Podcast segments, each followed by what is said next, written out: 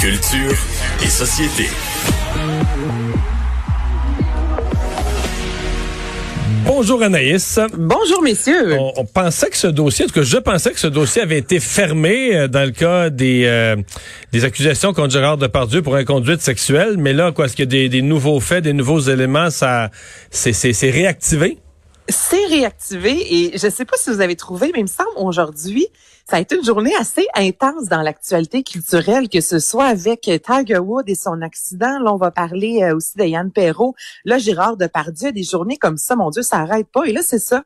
Euh, Mario, t'as pas tard. En fait, c'est Gérard Depardieu qui a été inculpé en décembre dernier pour viol et agression sexuelle. Tout ça daterait en fait de 2018, qui est une, une jeune actrice dans la vingtaine qui lui reproche deux viols et des agressions sexuelles survenues les 7 et 13 août 2018. C'est, on dit en fait que Gérard Depardieu est l'ami euh, de, de cette famille-là, en fait, et qu'on avait tenté à l'époque de faire passer ça comme une répétition, alors qu'il y avait absolument rien de professionnel dans tout ça. Et effectivement, en 2019, ça avait été classé. Et là, le 16 décembre dernier, il y a eu encore euh, d'autres rencontres, je vous dirais. Et là, on a trouvé qu'il y avait des indices assez graves euh. On s'est dit peut-être que finalement, Gérard Depardieu a réellement commis les gestes qu'on lui a, euh, qu'on lui reproche, en fait. Donc, on a décidé au mois d'août 2020 de rouvrir l'enquête. Donc là, à 72 ans, évidemment, euh, il, est mis euh, sous enquête et on reste à voir un peu en fait ce qui va se passer. Son avocat était très fâché. Je vous dirais que tout ça sort dans les médias, sort dans les médias. Lui et la femme qui, il y a quelques mois de ça, se sont littéralement chicanés en public dans un euh, poste de police et on avait réussi à étouffer l'affaire ou presque depuis un certain temps. Et là, ça y est, c'est relancé cette enquête le chanteur Yann Perrault, Anaïs, qui s'était retrouvé là, dans ses, ses dénonciations pendant euh, l'été, euh, brise le silence. Il a brisé le silence euh, en matinée, je vous dirais, il a écrit un message euh, sur Facebook qui a été euh, salué quand même, je vous dirais, par plusieurs personnes de l'UDA. Je parle entre, entre autres de Patrice Michaud, autant Martin Léon, Mesmer aussi. Donc, il y a sept mois de ça, il s'est littéralement retiré, lui, de la sphère publique dans la foulée là, des allégations de nature sexuelle.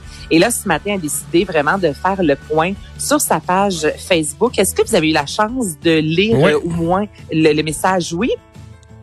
Oui, oui, absolument. Ben moi, j'ai trouvé ça bien. Je, trouve ça même bizarre d'insister autant sur le fait qu'on l'a écrit soi-même et non une agence. Mais je sais qu'on est en 2021 et que le public est tellement cynique en lisant un message. Il y en a tellement d'autres, faut dire, je sens de mm-hmm. méchanceté, il y en a d'autres qui ont été écrits par des agences, effectivement. Là. Euh, une fois ça acquis, euh, j'ai trouvé que c'était simple, senti, euh, solide, mais ça reste... moi, je, me ramène toujours que j'aime pas ce procédé-là auquel il répond. Euh, je me souviens, moi, je me souviens plus. Il était accusé. Ah oui, Yann Perrault, c'est vrai, son nom avait sorti. Il est-tu accusé de foi de quoi? Il a-tu dit une impolitesse à une fille un soir qui était chaud? Ou bien, il a-tu fait un viol qui mériterait la prison? On disait, on sait plus qu'est-ce qui est quoi, là. C'est, ça qui est terrible avec ces, ces accusations en ligne, jamais documentées. C'est que tout se mêle, puis on sait plus rien. Fait que moi, je, je sais plus quoi penser, là. Est-ce que c'est quelqu'un, qui est, qui nous écrit une belle petite lettre pour s'excuser de quelque chose d'extrême. Est-ce qu'on ses chansons de la radio ou au contraire c'était bénin? Euh, c'est vrai. Ouais, ben lui, ses chansons ont été retirées. Sa boîte de, de, de musique, donc Bon Sound, l'avait mis littéralement de côté. Mais t'as pas tort, Mario. Qu'est-ce qu'il a fait? On le sait-tu? Tu sais-tu un peu? On sait, moi, je sais rien, là. Lui, il y avait un problème de consommation. Donc, on disait en fait qu'Yann Perrault, surtout lorsqu'il consommait, là, c'est de la cocaïne qui était ressortie à plusieurs reprises et de l'alcool qui pouvait être extrêmement déplacé à l'égard des femmes qui auraient déjà voulu euh, payer, en fait, une jeune fille pour avoir euh, une fellation. C'était ça, c'était toutes les rumeurs. Mais encore là, comme tu dis, tout ça, c'est tellement fait sur Internet, c'est tellement fait sur le web qu'à un moment donné, on n'est même plus capable, nous, de savoir qu'est-ce qui est vrai, qu'est-ce qui est pas vrai. Est-ce que telle dénonciation est fondée? Est-ce que c'est quelqu'un d'autre ensuite qui en ajoute euh, juste pour faire jaser? Donc, c'est vrai, là, ça, c'est vraiment les grandes lignes. Mais, enfin, mais je peux pas vous dire concrètement qu'est-ce qu'on lui reproche et le fait justement qu'il a écrit aujourd'hui euh, que ce n'était pas une firme, parce qu'on va se rappeler aussi Julien Lacroix comment on lui avait reproché que ce soit, on disait ça n'a pas l'air vrai, on n'a pas l'impression que c'est toi.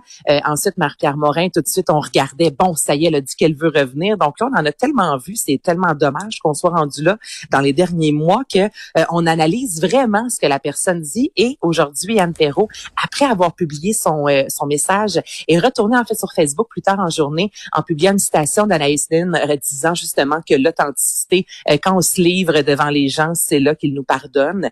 Et bon, lui, prend la peine de remercier sa femme, Marie-Pierre, qui lui a accordé son pardon.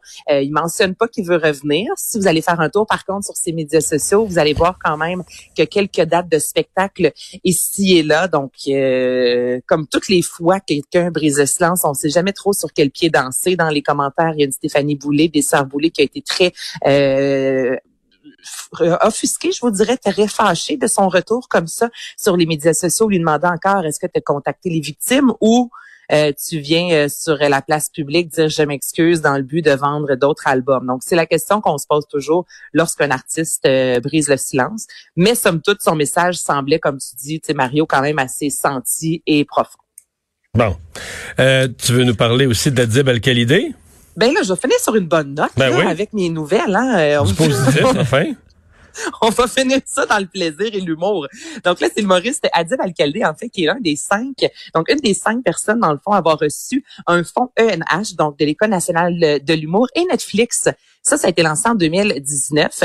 Les deux en, qui offrent en fait 35 000 dollars aux euh, cinq auteurs et autrices. Et le but, en fait, c'est euh, de faire un, y arriver avec leur concept. Et dans le 35 000 dollars, on veut qu'ils qu'ils peaufinent, et je viens au maximum leur projet et qu'ils puissent par la suite aller présenter ça à un diffuseur. Adib Al-Khalidé a déjà euh, fait un premier pas au cinéma avec son, son film Mon ami Walid. Et là, lui, ce qu'il a mis de l'avant, c'est 12 épisodes de 30 minutes intitulés Orpheline. Et c'est l'histoire de trois trentenaires, Taslim, Aya et Sad. Leur père vient de mourir et ils veulent honorer leur père qui est un joueur compulsif et ils veulent aussi régler les dettes de leur père. Donc, là, tout ça, euh, une trame narrative qui semble un peu triste, mais on nous promet que c'est drôle. Ou il y a encore, moi, ça, ça me... ça me fait penser, on dirait, à la série Sex Education.